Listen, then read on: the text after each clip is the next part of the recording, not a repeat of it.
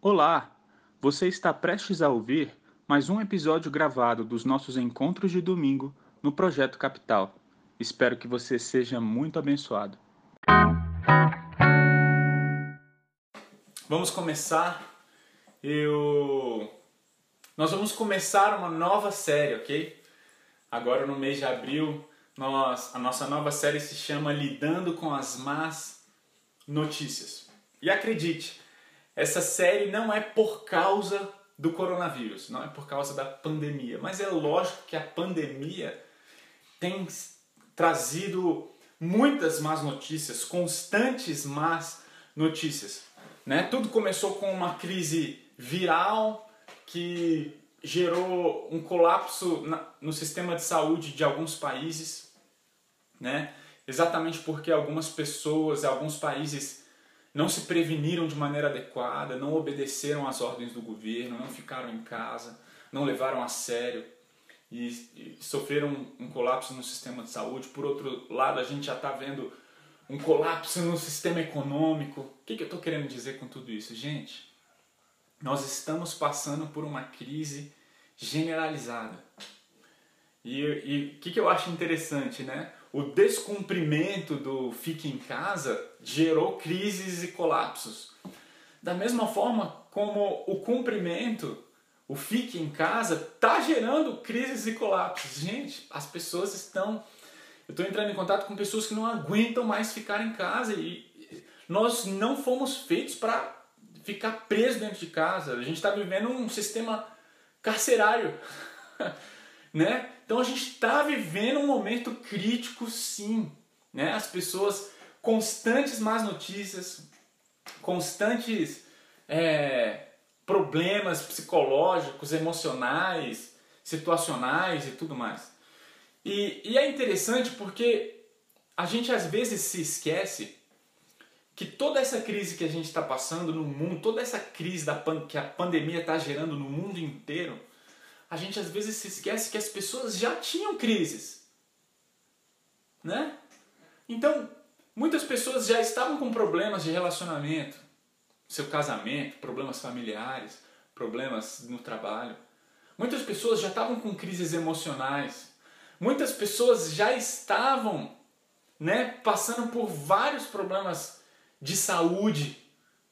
Muitas pessoas já estavam passando por situações e circunstâncias extremamente difíceis. Aí veio essa pandemia e só agravou. Então as pessoas com depressão no meio de uma quarentena dessa, gente, elas carecem urgentemente das nossas orações, da nossa ajuda. Existem problemas que já estavam com problemas, situações emocionais. Veio a pandemia e só, só agravou toda essa situação, né? E por isso que a gente queria, decidiu fazer essa série a gente quer é, falar sobre como lidar com, com essas circunstâncias difíceis, com essas situações adversas. Independente se é por causa da pandemia. Porque as crises elas vêm por causa da quarentena, por causa do vírus. Elas vêm antes da pandemia, já existiam crises. Então a gente está no meio de um caos, no meio de várias más notícias, e a gente quer fazer então uma série para saber como que a gente lida com essas más notícias, como que a gente lida com a crise e com a pandemia e com a crise econômica e tudo isso, ok? E eu queria então, já que a gente está falando sobre lidar com más notícias, hoje a gente vai falar um pouquinho sobre como um Deus de amor, né, de alguma forma permite, por que Deus, qual a razão de Deus permitir essas coisas na nossa vida, essa crise, o que está acontecendo. Então eu queria trazer uma mensagem focada um pouquinho é, falando sobre como conciliar o amor de Deus e o sofrimento. E eu queria começar então essa série compartilhando com vocês uma história, uma história triste, ok? É uma má notícia. então, e que aconteceu alguns anos.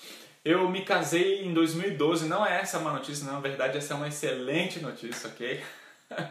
Amo minha esposa e a gente se casou em fevereiro de 2012. Desde 2013 nós estávamos então orando para termos para que Deus nos desse um filho. Não apenas orando, ok? Nós estávamos tomando todas as medidas cabíveis para que ela engravidasse. E como estava demorando muito chegar essa gravidez e tudo mais, é, nós fomos em especialistas Gente, nada de engravidar. Resumindo, nós ficamos três anos tentando engravidar, indo em especialistas, indo em médicos, fazendo cirurgias, tomando, gastando dinheiro com remédios. E então, em maio de 2016, ok? Nós tivemos uma grande notícia. Nós tivemos uma excelente notícia. A Thalita estava grávida, né? Gente, foi um chororô, a gente não acreditava e, e viu aquele teste de farmácia, a gente chorava, botou numa caixinha e tal, e aqueles abraços, aqueles sorrisos, dormimos no, no, no mundo das nuvens. Né? E só que essa excelente grande notícia depois se tornou uma péssima notícia, ok? Porque aquele bebê não evoluiu e ela abortou, ela teve um aborto daquele neném e aquela foi uma situação adversa muito, muito difícil que a gente passou. Eu acredito que dentro, desde que eu me casei, aquela, aquela foi a coisa mais triste que a gente viveu. E gente, é, ninguém tira da nossa cabeça que a gente perdeu um filho. Ok? Ah, eu sei que não evoluiu, isso é comum, nós sabemos tudo isso. Mas, gente, foi uma dor, especialmente para quem estava tentando engravidar. Existe uma pergunta que é inevitável diante de uma situação como essa: por quê? Né? Por que Deus? A gente fala exatamente para Deus: Deus, por que o Senhor permitiu isso? Por que então o Senhor permitiu engravidar? É melhor que ela nem tivesse engravidado, já que era para perder, sabe? E a gente começa a fazer perguntas. E, e é muito interessante, por que Deus nos deixou passar por aquele sofrimento se Ele nos ama? E começaram a vir perguntas, né? Poxa Deus, se o Senhor é um Deus de amor, Senhor, a gente te ama, a gente te serve. Se o Senhor nos ama, por que o Senhor permite passar por uma dor como essa? E eu queria aqui trazer então, é, compartilhar com vocês sobre. Eu, eu, eu queria de alguma forma conversar com vocês, porque existem más notícias na nossa vida. E de coração, com toda a sinceridade do meu coração, eu nunca vou poder dizer para você, eu sei exatamente o que você está passando. Sabe essa frase, ah, eu sei o que você está passando. Não, a gente não sabe, ok? Talvez você tenha ouvido a minha história e falado, cara, isso aí é fichinha perto do que eu passei. Talvez você tenha perdido um filho já nascido, Talvez você tenha perdido um parente, talvez você tenha nascido com problemas de saúde seríssimos. Talvez alguém que você ama tenha problemas de saúde seríssimos. E talvez você ouça isso e fala e fale: "Ah, isso aí é tranquilo. Eu nem acho tão barbaridade perder um filho. Eu, eu sei que pra gente foi um sofrimento terrível. A perda do neném foi um sofrimento terrível. E como eu te falei, eu não posso mensurar a sua dor. E eu não posso falar para você, olha, eu sei exatamente o que você está passando. Mas eu queria afirmar uma coisa e trabalhar dentro dessa ideia. Eu queria afirmar que através dos sofrimentos mais intensos da nossa vida, que nós descobrimos a profundidade do amor de Deus. O sofrimento não é em vão, ok? E dentro dessa tentativa de conciliar o sofrimento com um Deus amoroso, eu não quero criar um colapso mental na sua, na sua cabeça, né? Eu, eu tenho a expectativa de que ao final a palavra de Deus fale o seu coração e você entenda um Deus de amor, você sinta a presença dele, não apenas de maneira mística, mas pela fé na palavra, daquilo que ele afirma e baseado naquilo que ele fez, ok? Então, eu queria explicar hoje a nossa série lidando com as más notícias. A gente vai essa é a tentativa, é lidando com as más notícias e o amor de Deus. Como que a gente consegue conciliar isso? E talvez, como eu já falei, você tenha passado histórias terríveis. E eu li um livro recentemente de uma mulher chamada Elizabeth Elliot. Eu não sei se você já ouviu falar no marido dela. O marido dela é extremamente famoso, Jim Elliot. Ele mais quatro amigos foram assassinados por índios quando eles foram compartilhar o evangelho, se não me engano, lá no Equador. E, gente, a esposa do Jim Elliot, Elizabeth, ela teve o marido assassinado quando a filha estava com dois anos de idade, né? E depois de um tempo ela se casou de novo, o segundo marido dela teve câncer, ela perdeu o marido. E acredite, o livro dela é fantástico, o nome do livro dela é O Sofrimento Não É em Vão, ok? E eu, te incentivo a ler esse livro. É um livro que me ajudou muito no preparo dessa mensagem. E eu queria, desde já, pegar os, os ensinamentos da Elizabeth Elliot e falar: o sofrimento de Deus, o sofrimento na nossa vida, o que Deus faz na nossa vida, nada é em vão. Mas fica essa pergunta: poxa, por que, que as pessoas sofrem? Por que, que ela perdeu o marido? Por que, ela teve o marido assassinado? Por que, que as pessoas perdem filhos? Por que, que as pessoas nascem sem pernas? Por que pessoas passam fome? Existem crises reais, e deixa eu falar, quando eu, eu, eu quero desde já esclarecer uma coisa. Quando eu falo, ah, através dos nossos sofrimentos mais intensos, a gente é, descobre o profundo amor de Deus, eu não estou querendo ser óbvio aqui, porque isso não é óbvio. Na verdade, eu acredito que isso é extremamente difícil de entender. Eu não quero de jeito nenhum parecer que ah, quem não entende é um ignorante. Não, muito pelo contrário. Né? Cara, que assunto complexo e, e o que eu estou querendo de alguma forma, com muita. tentando ser o mais sensível, de maior, com muita cautela, eu quero dizer que sim, eu não posso dizer que eu entendo o que você está passando, ok? Mas eu conheço alguém que entende. Eu conheço alguém que entende. E a mensagem inteira é sobre a pessoa que entende o, o seu sofrimento. Agora, deixa eu, desde já, definir o que é sofrimento, né? Porque no meio de uma pandemia como essa, sabe, as pessoas estão sofrendo de diversas formas, como a gente já compartilhou aqui. Tem pessoas com problemas de saúde no leito dentro de um hospital, ok? Cara, as pessoas estão sofrendo. As pessoas que estão em casa com parentes no leito hospital, do hospital estão sofrendo. Porque o que tem gerado, o que a pandemia tem gerado, é que pessoas estão sendo enterradas sem velório. Você já pensou o agravo psicológico que toda essa pandemia vai gerar na cabeça e no coração das pessoas? Você já parou para pensar que o, o que é um filho não poder enterrar o pai e simplesmente fazerem cinzas e você não poder presenciar, gente? Nós estamos vivendo uma pandemia, isso é uma coisa real, isso está gerando várias questões, problema na nossa mente, está gerando um problema na economia, as pessoas estão com dificuldade de comprar seus alimentos. Eu compartilhei aqui na, na, na live anterior, quando a gente cantava e orava, eu compartilhei de um amigo que. O pastor de uma igreja que não está conseguindo pagar as contas porque tá, ele, ele faz parte de uma igreja de pessoas simples, diaristas, que não tem como pagar a própria marmita dentro de casa. Vai, não, obviamente não tem que dar para a igreja, só que a igreja não paga as contas, eles não pagam as contas, a igreja não consegue socorrer as pessoas. Gente, está virando um colapso econômico, né?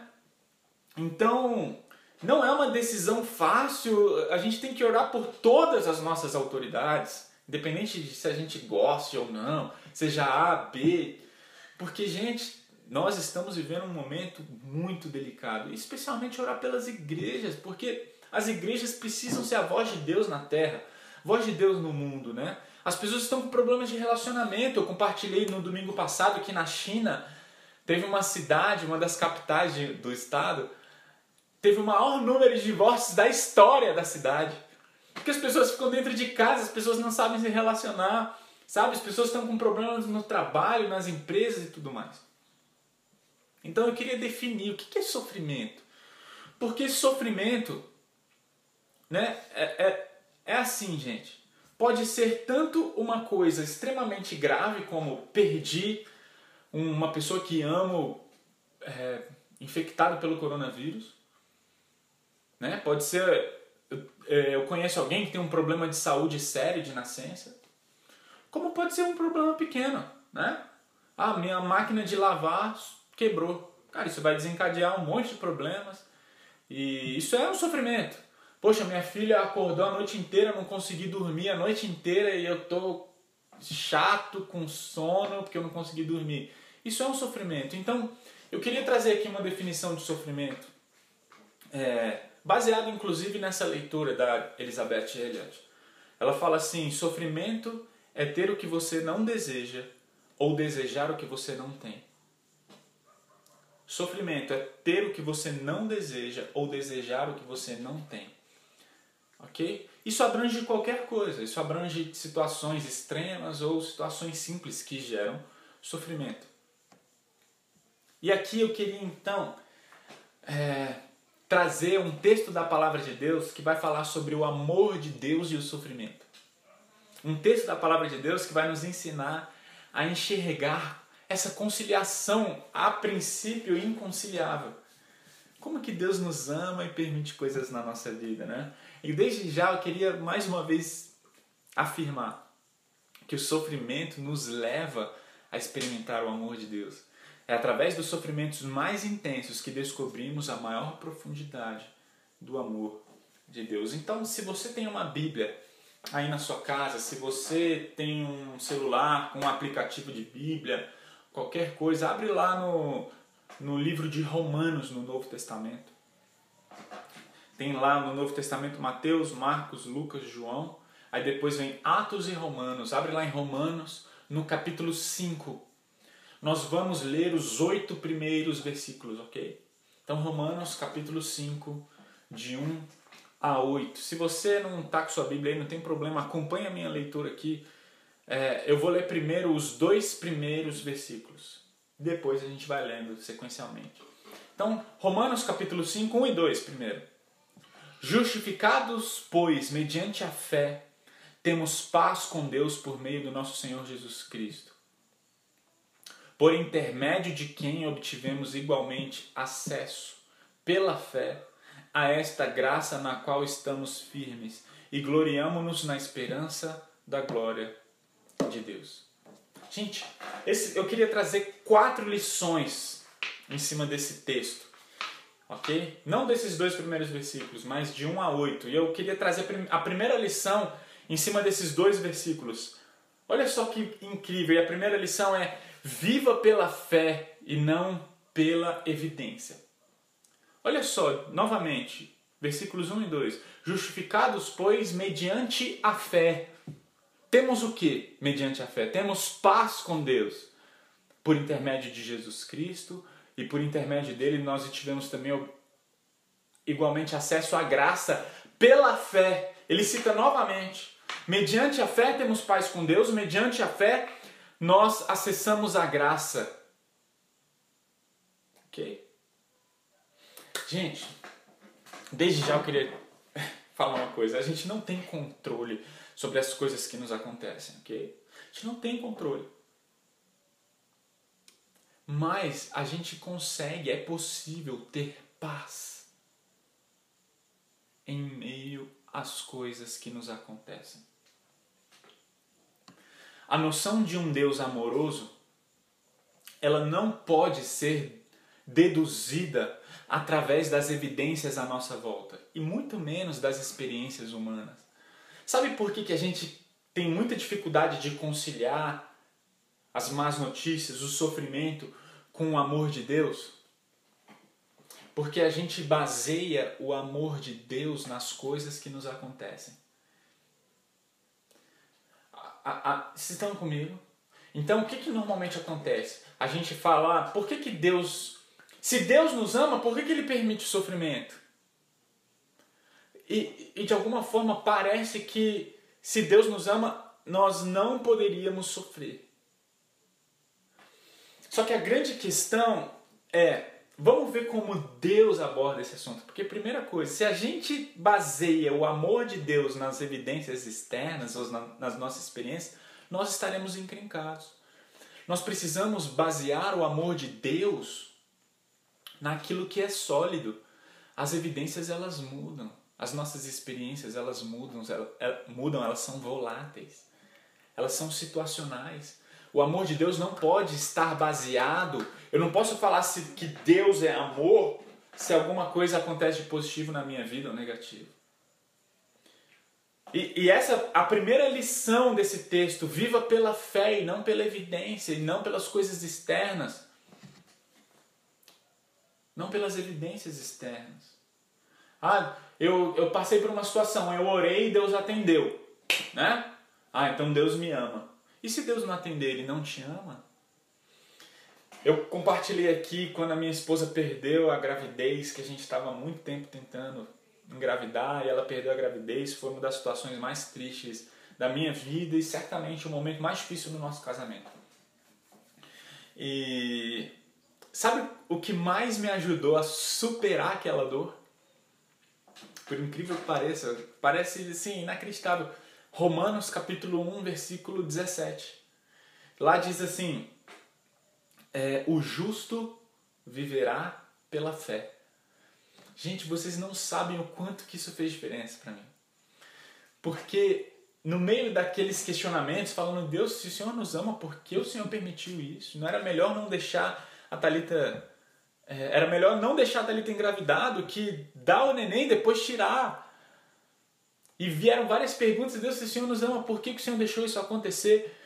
E uma coisa incrível é que Romanos 1,17 fala, o justo viverá pela fé. Sabe o que, que isso significa? Eu não vivo pela minha inteligência, e eu também não vivo pelos meus sentimentos. Ou seja, eu não vivo pelo que eu entendo. Quando eu li Romanos 1,17, meu coração se encheu de paz naquele momento de dor e choro por ter perdido, no, de luto por ter perdido nosso, nosso filho, por ter orado tanto por ele, por ter perdido. Sabe por que, que meu coração se encheu de paz? Porque eu falei, eu não entendo, mas eu não tenho que entender. Eu tenho que crer, porque o justo vive pela fé. Uau, aquilo ali tirou um peso das minhas costas. E, de, e logo de início eu pensei, eu não tenho que falar, responder o, porquê. Eu não tenho que entender a razão. Eu também não tenho que entender os sentimentos, porque meu sentimento era de dor e tristeza. Se eu fosse basear o amor de Deus no que eu estava sentindo, eu estava com raiva. Entende? Eu estava indignado, eu estava triste, eu estava decepcionado.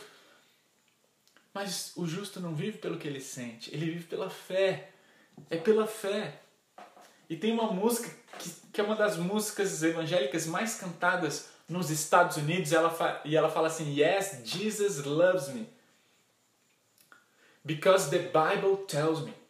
Ou seja, sim, Jesus me ama. Por quê? Porque a Bíblia assim diz. Não é pelas evidências, é pela afirmação da palavra de Deus, né? Elizabeth Elliot, se prepara que eu vou citar muito, eu, eu gosto muito de citar Tim, citar Tim Keller, hoje eu vou citar a Elizabeth Elliot. Porque ela passou por um momento de perda muito grande. E ela, quando ela perdeu o marido, o marido dela foi assassinado por indígenas. Quando a filha dela, Valerie, tinha dois anos de idade. E aí a, a Elizabeth ela conta que naquele momento, alguns dias depois que o marido dela faleceu, ela foi ensinar o Salmo 23 para a filha dela. O Senhor é meu pastor e nada me faltará. e ela fala: Ele me faz repousar em pastos verdejantes, leva-me para junto das águas de descanso, refrigera-me a alma.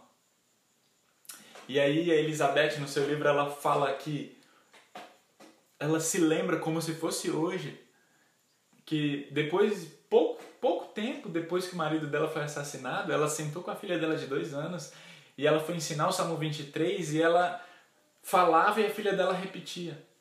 E ela disse que aquilo ali fez um bem para ela porque ela lem...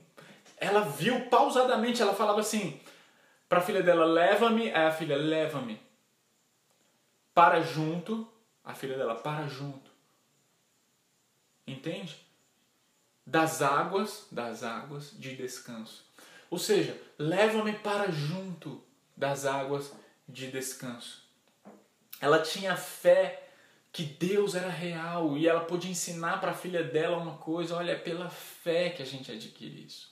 É pela fé que a gente entende que Deus, Ele se faz presente. Leva-me para junto. Ela falou que, ensinando a filha dela sobre o Salmo 23, ela experimentou a presença de Deus, porque de alguma coisa, ela, de alguma forma, ela estava falando: olha, Deus estará junto comigo. E é por isso que é muito importante, dentro dessa primeira lição de Romanos capítulo 5, a gente precisa entender que sem fé nós nunca descobriremos o quê? Que através dos sofrimentos mais intensos nós vamos descobrir a maior profundidade do amor de Deus. A gente nunca vai entender isso, mas é pela fé. Não espere entender, creia. Ok? Então, primeira coisa, viva pela fé e não pela evidência. É isso que Romanos 5 nos, nos leva a entender. Segunda coisa, segunda coisa, o sofrimento e o amor andam de mãos dadas. Hã? É isso mesmo. Bom, vamos ler Romanos capítulo 5, ainda no nosso texto. Vamos ler os versículos, final do 2 até o final do 4. Gloriamo-nos na esperança da glória de Deus. Não somente isto, mas também nos gloriamos nas próprias tribulações, sofrimentos, sabendo que a tribulação produz perseverança, e a perseverança experiência, a experiência esperança. O sofrimento e o amor andam de mãos dadas. Olha só que interessante. Paulo aqui, ele está falando, olha, eu não me glorio apenas na esperança da glória de Deus. Quando ele fala esperança da glória de Deus, ele está se referindo ao dia em que não haverá mais choro, ranger de dentes, não haverá mais lágrimas, não haverá mais tribulações e a gente vai viver um, um, uma glória com Deus plena, a esperança de que tudo isso aqui, toda essa dor um dia vai passar. Então no versículo 2 ele está falando: olha, um dia eu, eu me glorio no dia que vai chegar que a gente vai estar tá sem dor, sem tristeza, ok? E, e é isso que ele está falando no final do versículo 2. E aí a gente precisa fazer a pergunta: o que, é gloriar-se? Né? O que, que Paulo está falando? Eu me glorio na esperança da glória de Deus. O que, que é gloriar? Gente, gloriar é, é ter água na boca para falar, é ter brilho nos olhos para falar, é falar com alegria. Né? Sabe quando, sei lá, o filho passa no vestibular e você vai compartilhar? Sabe quando a sua filha pequenininha, ela anda, quando ela fala papai pela primeira vez?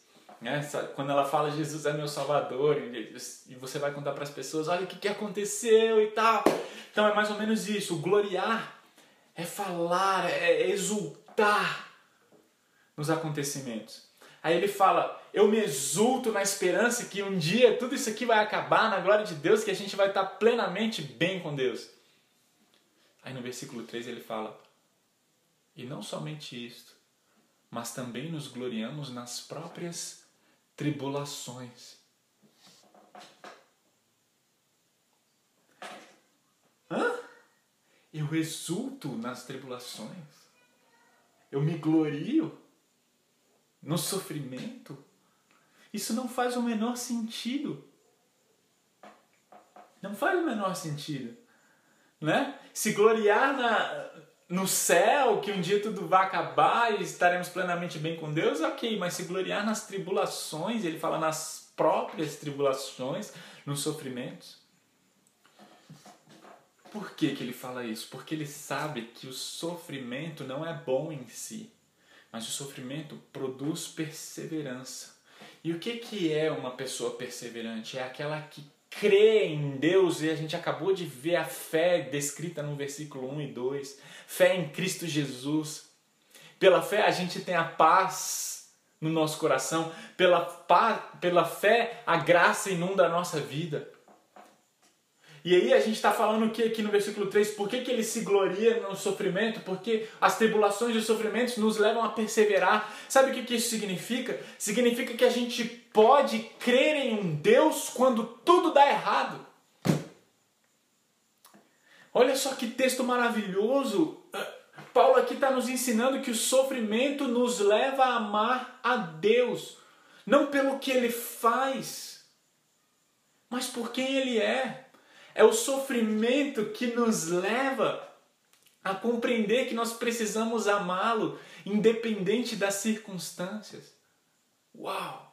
Me glorio nas tribulações, porque as tribulações nos levam à perseverança. Perseverança é amar, é obedecer nos momentos difíceis. Será que você ama a Deus mesmo quando Ele não responde a tua oração da forma como você queria? Isso é incrível. E fica a pergunta, né? Diante de tudo isso, eu, eu imagino Deus perguntando: Você está me seguindo por quê? Qual é a razão de você me seguir? As pessoas falam, né? Nós, a, a maioria das pessoas são teístas, elas acreditam que existe um Deus. Ah, deu algum problema? Não. Vamos confiar em Deus. Que Deus? Você confia em Deus de verdade? Que Deus você confia? Você confia no Jesus da palavra de Deus? Você confia nesse Jesus descrito nos versículos 1 e 2 que nos dá paz com que nos dá paz com Deus e mediante a ele temos alcançamos a graça de Deus. Deus precisa ser louvado por ele ser Deus e não pelo que ele faz. Isso me faz lembrar uma história de um pai que tinha duas filhas. E, o, e a filha mais velha falou: Papai, você vai trabalhar agora? Ele falou: Vou, filha. E ela fala: Traz um presente para mim. E, e, elas sabiam exatamente que aquele era o dia de receber o salário. Elas trazem, papai, você pode trazer? Ela falou, pode trazer um presente para mim? A mais nova viu a mais velha e falou, ah, papai, hoje é dia de salário, então traz um presente para mim também. E ele falou, fiquem tranquilas, hoje é dia do salário do papai, eu vou trazer um presente para vocês. Aí elas, ai, que bom. Só que e o pai foi trabalhar e lá naquele trabalho, trabalhou o dia inteiro, chegou o momento de receber, o chefe dele falou: Olha, eu não vou conseguir te pagar hoje. Vai ter que esperar mais alguns dias, no máximo uma semana. Eu vou te pagar, mas eu não vou te pagar hoje. E aquele pai ficou triste porque ele falou para as filhas que levariam um presentinho para elas. E ele foi triste para casa e quando ele entrou em casa, a filha mais velha ouviu o barulho da porta, correu e falou: Papai, papai, você trouxe o meu presente? E ele, triste, falou: Filha, eu não, eu não trouxe o seu presente porque o papai era era para o papai receber hoje, mas ele não recebeu. Eu não tinha dinheiro para comprar o seu presente. E aquela filha ficou brava e falou: Ah, você também, não acredito que você fez isso, que você não trouxe o meu presente, você não me ama. E foi embora. A filha mais nova encontrou seu pai na sala, viu ele cabisbaixo, falou: Papai, você chegou! E ele: Cheguei, filha. Ela: Papai, você trouxe meu presente? E ele falou a mesma história para a filha mais que ele disse para a filha mais velha. Ele falou: Olha, eu não trouxe, filha. Eu... Era para o papai ter recebido hoje, mas ele não, não recebeu, o chefe dele não pagou. A filha mais nova abriu um sorriso, deu um abraço no pai dela e falou: Tudo bem, papai. O que importa é que você está em casa que importa é que você está aqui comigo. De alguma forma, a gente tem que. É, o sofrimento nos leva a perseverar. Qual é a prova do seu amor por Deus? Será que quando Ele não atende suas orações você faz birra? E você fala, você não me ama? Será que você compreende o amor de Deus debaixo das evidências dos acontecimentos dessa terra? Será que você age você age como essa menina, essa, a filha mais velha? Ou será que você ama a Deus por compreender que Ele te ama, que Ele é Deus e Ele quer ser tudo na sua vida? Será que você ama a presença de Deus? Sabe, enquanto essa glória de Deus não é revelada, enquanto a gente não está no céu, não há satisfação intelectual para respondermos a pergunta: por que Deus? Eu não estou amenizando o nosso sofrimento, gente. Eu não estou falando que as coisas aqui dessa terra nos fazem sofrer. Eu não estou falando que perder um filho não doa, porque eu sei o que é experimentar um filho. Eu não sei como é que é a sua experiência. Eu não sei o seu nível de sofrimento, ok? Eu sei a minha experiência. Eu sei que foi muito doloroso. Nós já perdemos duas gestações e as duas doeram, machucaram. E não existe satisfação intelectual para a gente tentar responder por que Deus? Ah, é por causa disso, disso, disso. Não tem. Eu posso até. A resposta não. Sabe por que, que não existe é, é, é, satisfação numa resposta intelectual? Porque a resposta não é uma explicação. A resposta é uma pessoa. Por que Deus?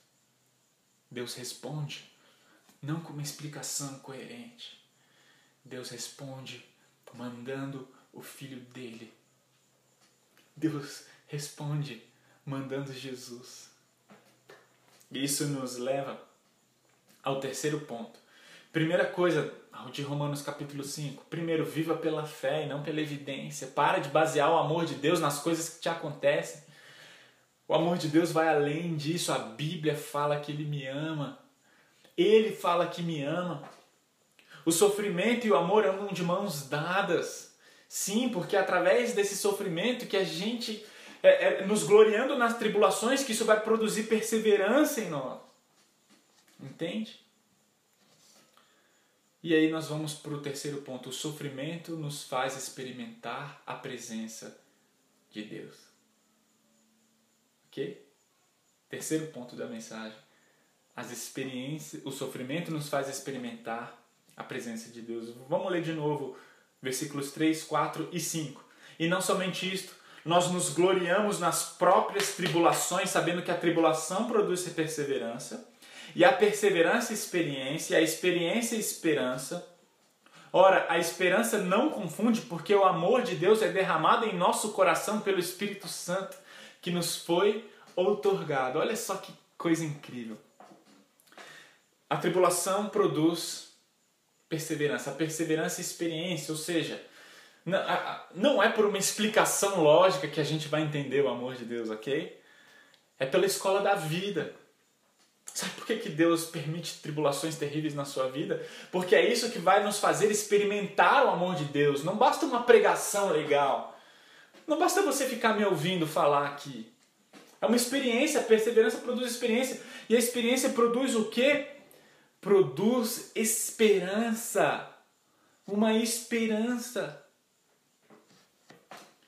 E a gente tem que entender que esperança é essa, é uma esperança que não confunde, é uma esperança certa, porque ela é testificada pelo Espírito Santo de Deus no nosso coração. É o amor de Deus que é experimentado no nosso coração. É uma esperança que nos enche apesar da adversidade. Deus nos deu o Espírito Santo não apenas para nos convencer dos, dos nossos pecados, mas para nos convencer do amor de Deus. Sabe por que, que muitas vezes no meio da tribulação você não percebe o amor de Deus? Porque falta o Espírito Santo inundar o teu coração, você nascer de novo, o Espírito Santo te fazer uma nova criatura, para que então você experimente o consolo do Espírito Santo, a testificação do Espírito Santo no, teu, no nosso coração, falando: Deus nos ama, porque o amor de Deus é derramado em nosso coração pelo Espírito nós vamos descobrir que Deus nos ama pelo Espírito Santo. É através de um relacionamento, é através realmente da presença dele.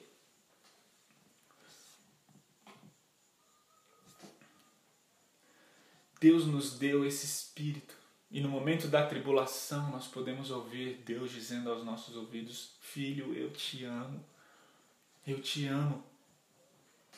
Por isso que eu falo, não sem, não sem sensibilidade, não sendo insensível. Eu falo, o sofrimento não é em vão. As tribulações não são em vão. Deus quer te conduzir a experimentar o amor dele. Deus quer encher o teu coração. E eu queria aqui compartilhar com você mais uma vez o que a Elizabeth Elliot ensinou para a filha dela. Eu, eu queria ler um trecho do livro sobre o momento em que ela perdeu o marido. O momento que ela viu que o marido estava sumido. Eu queria ler, presta atenção. Ao perceber que meu marido estava desa desaparecido e ao ficar mais cinco dias sem saber se ele estava morto ou não, Deus me trouxe a palavra de Isaías 43. Quando passares pelas águas, eu serei contigo.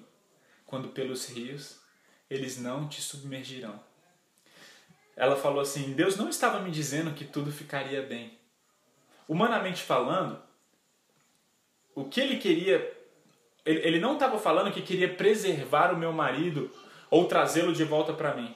Mas ele estava me fazendo uma promessa inequívoca. Estarei contigo, porque eu sou o Senhor, o teu Deus. Ele é aquele que me amou e entregou a si mesmo por mim. Cinco dias depois, eu soube que Jim estava morto. E a presença de Deus comigo não era a presença do Jim. Aquilo era uma realidade terrível. A presença de Deus não alterava o fato terrível de que eu estava viúva. Mas eu lembrei das palavras do apóstolo Paulo em Romanos 8,18. Porque para mim tenho por certo que os sofrimentos do tempo presente não podem ser comparados com a glória que há de ser revelada em nós. De onde vem então essa ideia de um Deus amoroso, pessoal? Não é de uma dedução, não é de homens desesperados para entender Deus. Sabe de onde a gente entende que Deus é amor? Quando a gente vê que o Verbo se fez carne, o fundador do universo, o criador do universo, veio ao mundo, se encarnou em um ser humano para morrer por mim, por, por você, por causa dos nossos pecados, sofrendo como um cordeiro santo, puro, sem pecado. É dessa forma que a gente entende o amor de Deus. Deus nos ama não por causa das coisas que nos acontecem, Deus nos ama porque a presença dele estará sempre comigo, assim como Isaías 43, eu estarei contigo.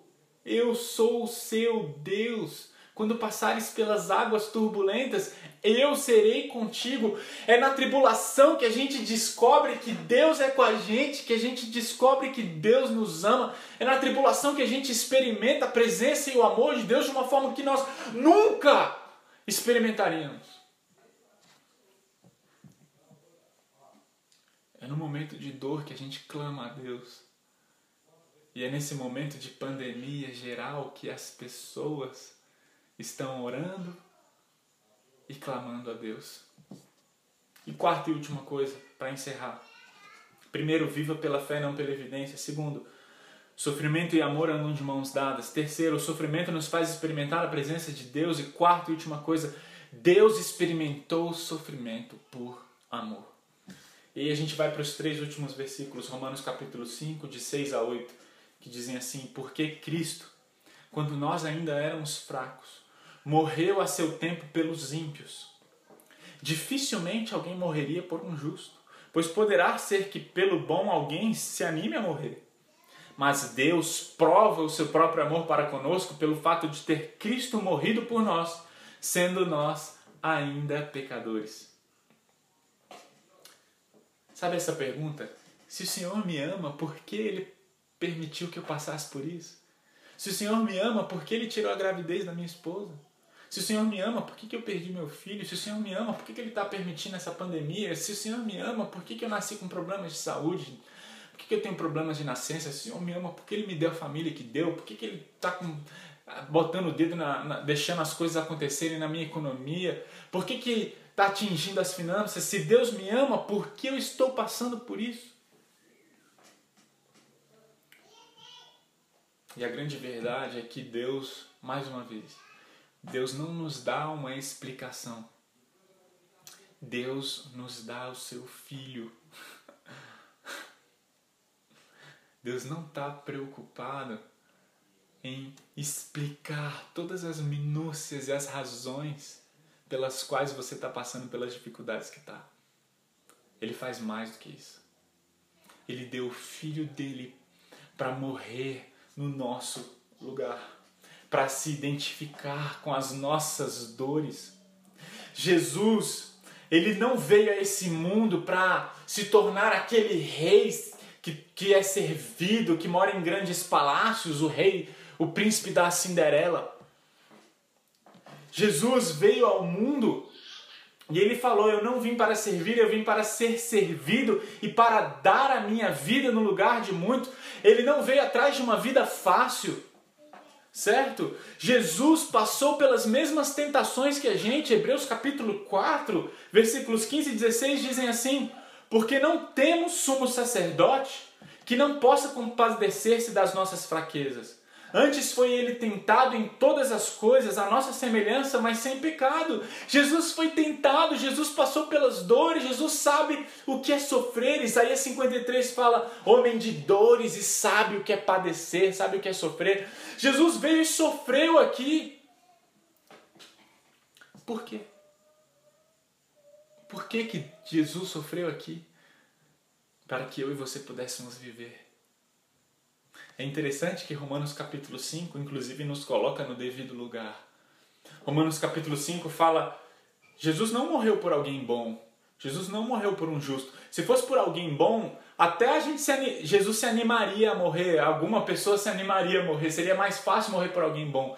Mas Jesus, Deus prova o seu amor pelo fato de ter Cristo morrido por nós, sendo nós ainda pecadores. Deus amou pecadores.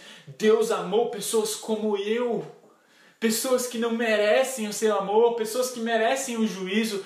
Mesmo assim, Deus nos amou. A prova do amor de Deus é que Ele enviou o Filho dele. A maior prova do amor de Deus não é o fato dele te dar uma vida confortável. Deus não te ama. A evidência do amor de Deus não se encontra no fato dele responder às suas orações. Ai, se Deus me ama, por que, que ele deixou isso acontecer? Não é isso que prova o amor de Deus. O que prova o amor de Deus é que ele morreu no nosso lugar, ele mandou o filho dele para morrer por mim e por você, mesmo quando éramos pecadores. E ainda somos, mas somos declarados justos por causa de Cristo Jesus. Paulo falou de todas as coisas que eu devo me gloriar. Eu me glorio acima de tudo na cruz de Cristo Jesus eu me glorio no fato de saber que Cristo Jesus morreu por mim. Sabe por que Deus permite tribulações? Para que Jesus seja o nosso maior tesouro. Sabe por que existem grandes tribulações na nossa vida? Para que a gente entenda que Jesus deve ser a maior prova do amor de Deus por nós. E não uma vida confortável. E não uma vida do jeito que a gente quer. Deus te ama. Deus te ama. Por que, que Deus te ama? Sabe por quê? Não porque as minhas orações foram atendidas, mas porque Jesus morreu por mim. E no momento em que as minhas orações não foram atendidas e eu chorei e eu sofri com a perda do filho, com a perda da gestação, Deus se mostrou presente eu posso passar pelas turbulências das águas. Ele falou: Eu estarei ali contigo, e o meu espírito vai testificar no teu coração que eu te amo. O justo viverá pela fé e não pelas evidências. A resposta das nossas orações não vem na forma de uma revelação ou até de uma explicação. Por que Deus? Deus não está tão preocupado em te explicar as coisas. A resposta das nossas orações veio na forma de uma pessoa. Deus vem a você e a mim. Deus veio a você e a mim na nossa tristeza. A pior coisa que aconteceu na história foi a melhor coisa que aconteceu na história. Jesus Cristo, Filho de Deus, perfeito,